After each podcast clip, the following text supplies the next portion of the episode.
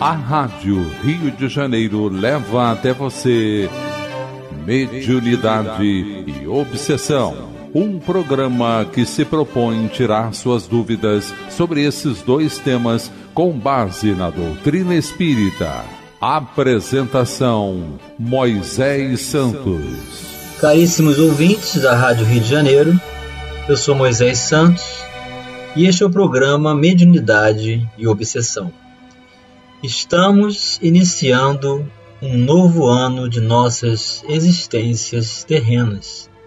Enquanto estamos aqui, passageiramente nesse envoltório físico mais denso, porque na visão de espíritos nós tivemos um princípio, não teremos fim, e estamos exatamente com essa ferramenta bendita que Jesus nos concedeu, que é a mediunidade, para fazer bom uso dela. Por isso, não podemos deixar de cumprir com os nossos deveres de estudo, de aplicação, de disciplina, do compromisso assumido dentro do trabalho com a mediunidade, com Jesus. Por isso que nós estamos estudando o livro Diálogo com as Sombras, que você está acompanhando conosco, meu caro ouvinte. O autor você já sabe, é Hermínio Corrêa de Miranda, e a editora da Federação Espírita Brasileira.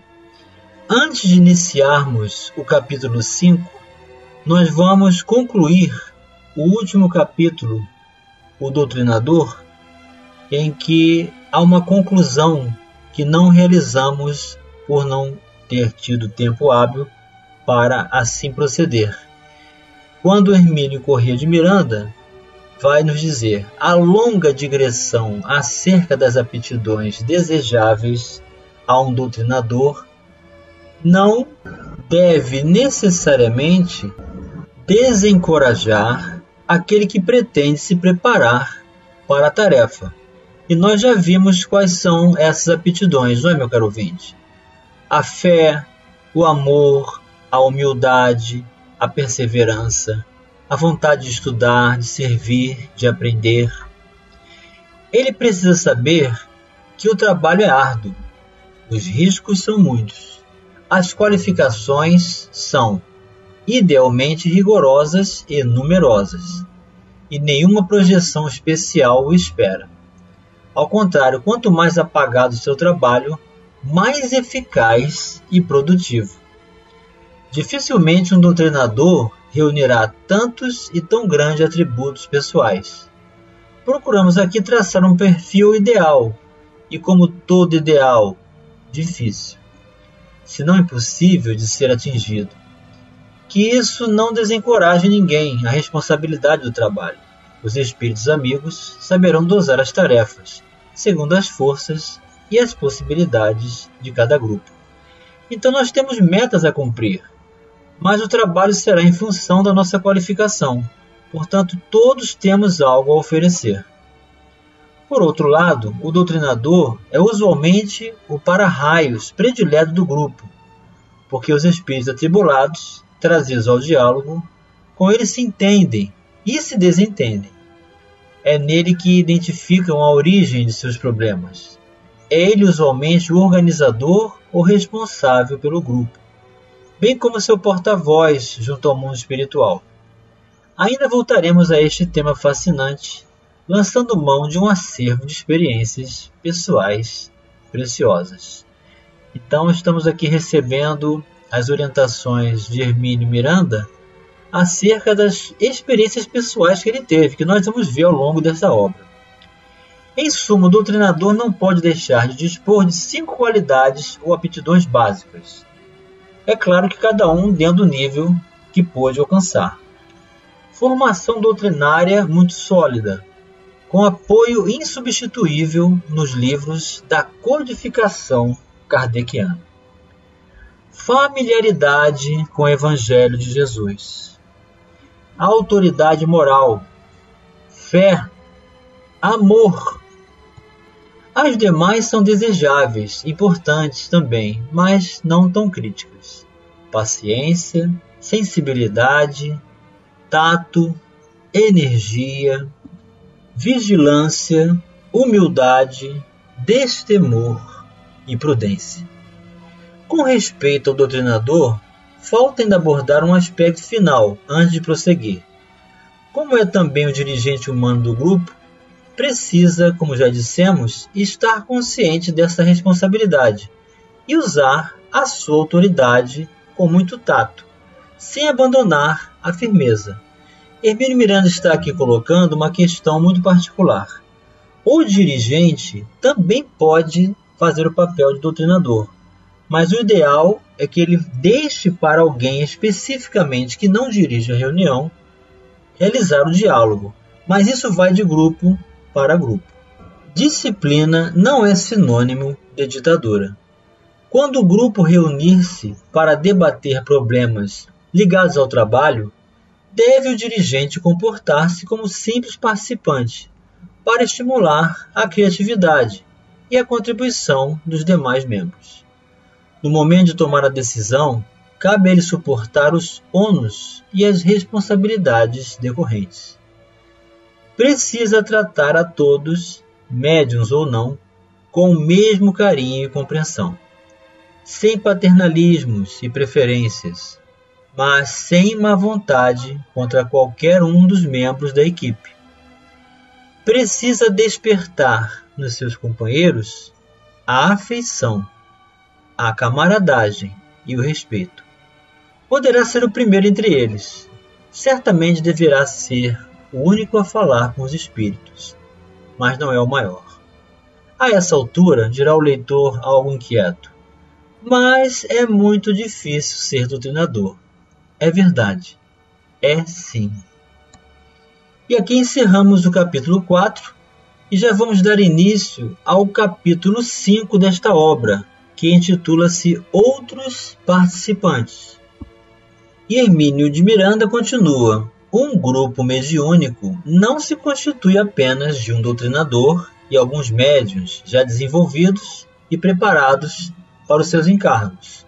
Há sempre outros companheiros, sem mediunidade ou extensiva, que podem e devem participar, respeitados o limite numérico e a qualificação pessoal anteriormente referidos. Também aqui há outra grande particularidade. Há casas espíritas que atuam em reuniões mediúnicas onde todos têm alguma função, seja psicofônico, dialogador e dirigente. E não há outra função, porque sem a qual não há participação, o que pode levar a uma inaptidão ou uma ideia de falta de coesão com o grupo, e, portanto, falta de colaboração. Ele vai explicar isso. Tais participantes merecem atenção e cuidados, como quaisquer outros que integrem o grupo. Deve obedecer à mesma disciplina e entregar-se ao mesmo aprendizado doutrinário e à mesma atenta observação a que cada um dos demais é submetido, pois, ainda que não manifestamente, também trazem ao grupo a sua contribuição são geralmente amigos e parentes de um ou outro membro e sentem-se atraídos pelo trabalho. É necessário estudar bem e discutir com franqueza as suas motivações. Estão interessados num trabalho sério, cansativo, contínuo e disciplinado? Acham-se apenas impulsionados pela curiosidade passageira? Integram-se bem no grupo, mantendo boas relações de amizade com os demais componentes? estarão dispostos a contentar-se com uma tarefa aparentemente inútil e apagada? Então nós temos que ter bastante cuidado na eleição de alguém convidado para participar da reunião. O que realmente vai no coração dessa pessoa, se a conhecemos realmente. Se é para estudos, se é para pesquisas, há casas que não aceitam esse procedimento. Inclusive, para adentrar numa reunião mediúnica, precisa passar por um curso de mediunidade, ou as obras de Manuel Filomeno de Miranda, ou de Ivone do Amaral Pereira, ou de André Luiz, estudando um ano na casa espírita, tornando-se trabalhador voluntário da casa, e então manifestando esse interesse de assumir o compromisso, passa a ter uma função na reunião mediúnica, e então isso isenta todas as possibilidades de alguém adentrar por curiosidade e impedir que haja equilíbrio e coesão entre os médios para que o trabalho seja de um alcance favorável. O trabalho nos grupos de desobsessão não oferece atrativos àqueles que não estejam preparados para a dedicação, sem escolher funções e sem buscar posições de relevo. Não apresenta, ademais, fenomenologia espetacular para distrair aqueles que buscam nos fatos mediúnicos apenas a manifestação mais dramática, como as de efeitos físicos, materializações, transportes, levitação e outras, nem comunicações de espíritos luminosos ou célebres. Nada disso. O trabalho é muito mais humilde, exige dedicação, esforço concentrado, renúncia, paciência. O grupo não se reúne para divertir-se com os espíritos, mas para servir e aprender. Não esperemos revelações extraordinárias destinadas a abalar o mundo, nem convive com os espíritos redimidos, que fiquem à nossa disposição para responder a qualquer pergunta ou fazer qualquer favor. Por outro lado, o companheiro ou companheira sem mediunidade ostensiva pode deixar-se envolver pela frustração, se não tem condições de receber, entre aspas, espíritos, escrever páginas psicográficas, ver ou ouvir os companheiros desencarnados. Muitos buscam aderir aos grupos na esperança de que isto aconteça, e de uma hora para outra passa a funcionar como médios perfeitamente ajustados. Raramente a mediunidade eclode assim, espontânea e fulminante. Mas o que é a eclosão de uma mediunidade, meu caro ouvinte? Vamos esclarecer este conceito. Esclarecendo o conceito. A eclosão da mediunidade ou o surgimento da manifestação mediúnica é o início ou o aparecimento de fenômenos resultantes da capacidade de uma pessoa, médium, entrar em contato com seres de outra dimensão, os chamados mortos entre aspas que em linguagem espírita são os desencarnados, seres humanos que estão fora da carne, isto é, não têm o corpo físico. E cada médium psicofônico, meu caro ouvinte, terá o seu momento apropriado para a realização dessa eclosão. Eu conheço uma médium que demorou dois anos para realizar a sua eclosão mediúnica. Outras, já na primeira reunião, estava dando comunicação.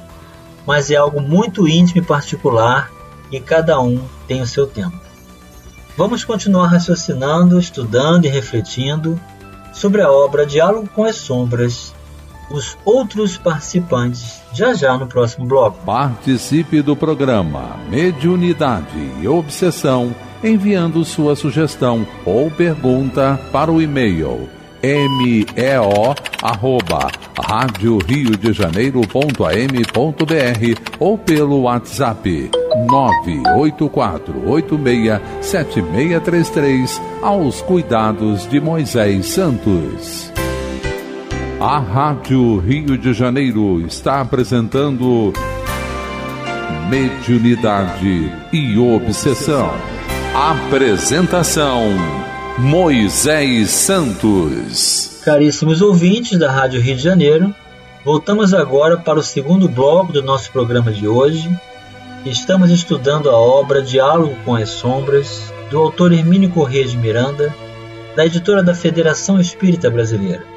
Estamos na segunda parte dessa obra, hoje iniciando o capítulo 5, Os Outros Participantes. E estamos analisando as condições de convidados entrarem convidados para realizar junto com o processo mediúnico, assistirem ao trabalho ou participarem dele eventualmente. E também as possibilidades da eclosão da mediunidade, que é uma particularidade de cada médium que cada um tem o seu tempo. Há casas com mais rigores, outras com menos rigores com relação a adentrarmos em um compromisso dessa seriedade. Então paramos no item raramente a mediunidade eclode assim, espontânea e fulminante, pronta e afinada, Só excepcionalmente isso acontece.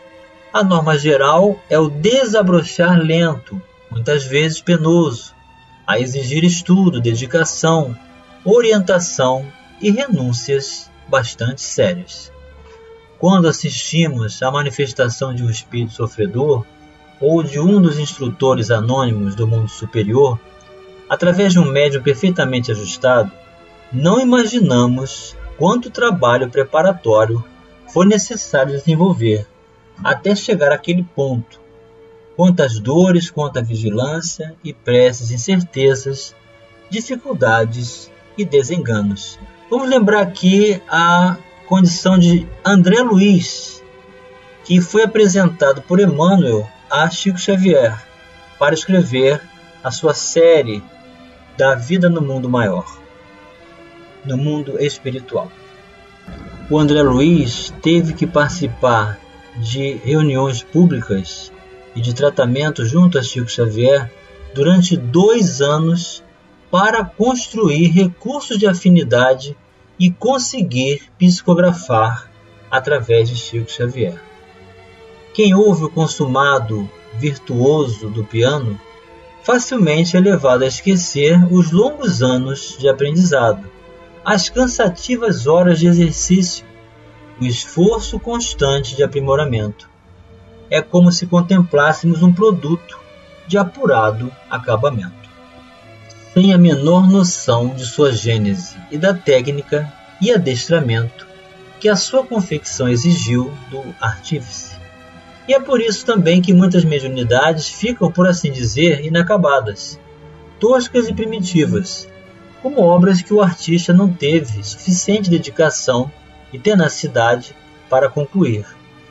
Dizem que o gênio é 10% inspiração e 90% transpiração. Ele está querendo dizer que é esforço, né? A mediunidade talvez guarde relação semelhante. Portanto, ao presenciarmos o suave fluir de uma bem treinada mediunidade, manifestemos intimamente nosso respeito pelo médium. Ele trabalhou muito e lutou muito para que assim fosse. Nada de ciúmes pelo que ele faz, nem de elogios balofos que o percam, mas nosso apreço, este sim, e é devido. Então, quando vemos a comunicação em perfeita sintonia com o exercício da mediunidade, escorrendo de forma tranquila, serena e segura, isso levou tempo para acontecer. Houve muito trabalho, houve muito esforço de ambas as partes, tanto da espiritualidade quanto do médium que precisou realizar essa conexão. Serão então dispensáveis os componentes do grupo que não ofereçam condições mediúnicas? É a pergunta que Hermínio Miranda está fazendo. Não. Sua participação é desejável.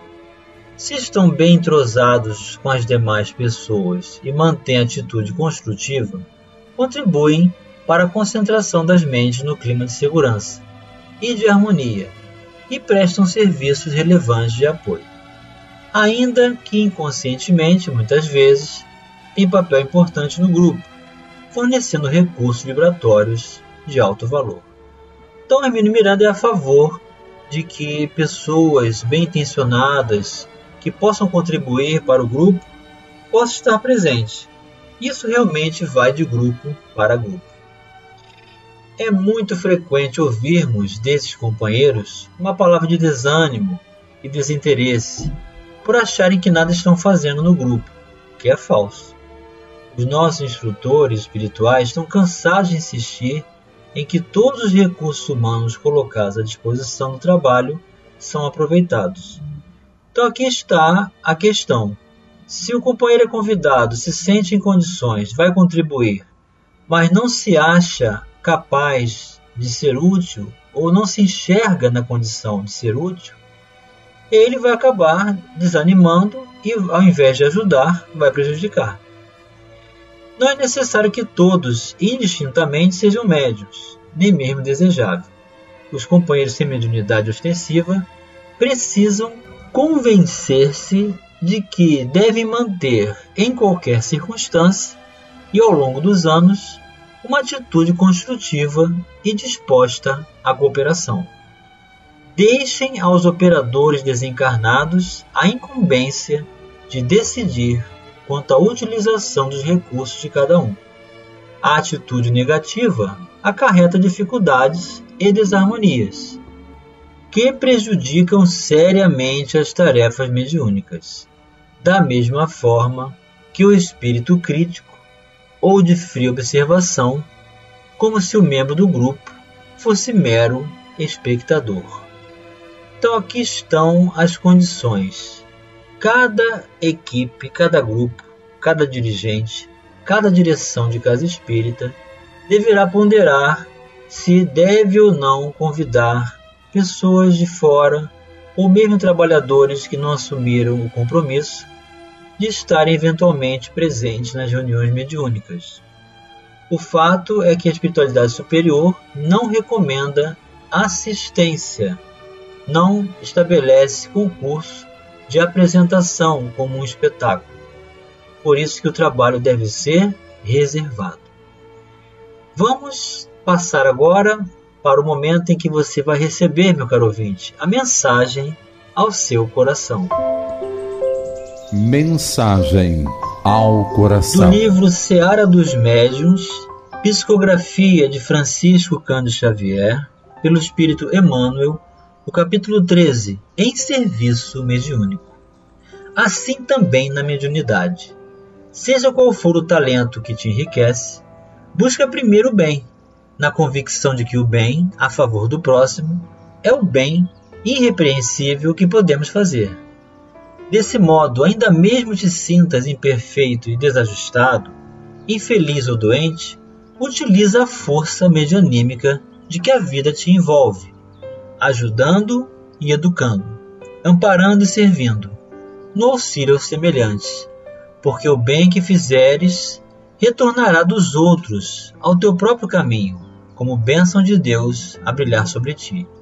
Se abraçaste a mediunidade, previne-te contra o orgulho, como quem se acautela contra um parasita destruidor.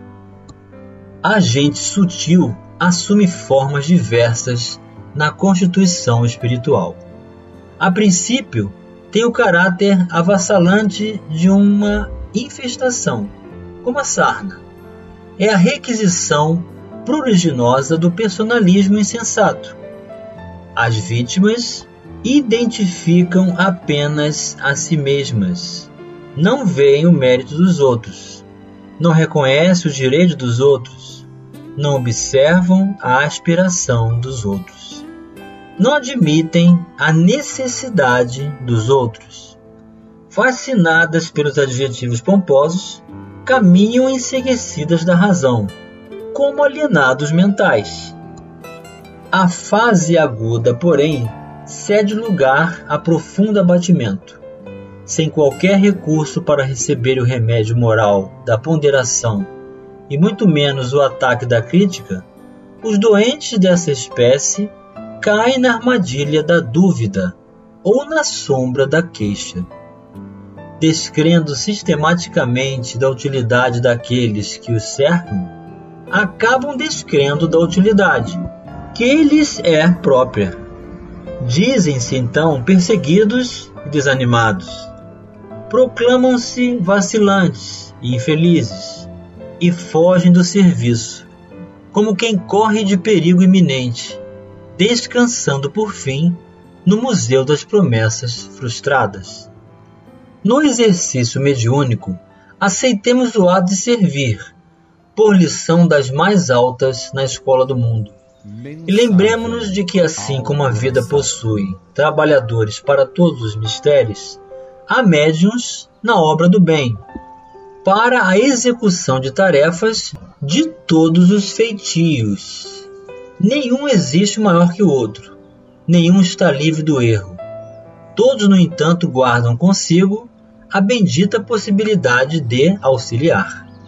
Esse tem a palavra que educa, aquele a mão que alivia e aquele outro a pena que consola. Esse traz a oração que enleva, aquele transporta a mensagem que reanima, e aquele outro mostra a força de restaurar. Usa, pois, tuas faculdades medianímicas como empréstimo da bondade infinita, para que orgulho te não assalte. E recorda que Jesus, o medianeiro divino, em circunstância alguma requestou a admiração dos maiorais de seu tempo, e sim passou entre os homens, amparando e compreendendo, ajudando e servindo. E se houve um dom de Deus em que se empenhou de preferência aos demais, foi aquele de praticar o culto vivo do Evangelho no coração do povo, visitando em pessoa os casebres da angústia e alimentando a turba faminta, ofertando amor puro aos enfermos sem nome e estendendo esperança aos que viviam sem lar. Emmanuel para os nossos corações, meu caro ouvinte, que você tenha um recomeço de luz, de sucesso, de êxitos, de esforço de trabalho na seara do Cristo, no próprio coração, na construção do bem onde quer que você esteja. Tenha um maravilhoso ano, muita luz e muita paz. E até o próximo programa. A Rádio Rio de Janeiro apresentou Mediunidade e Obsessão.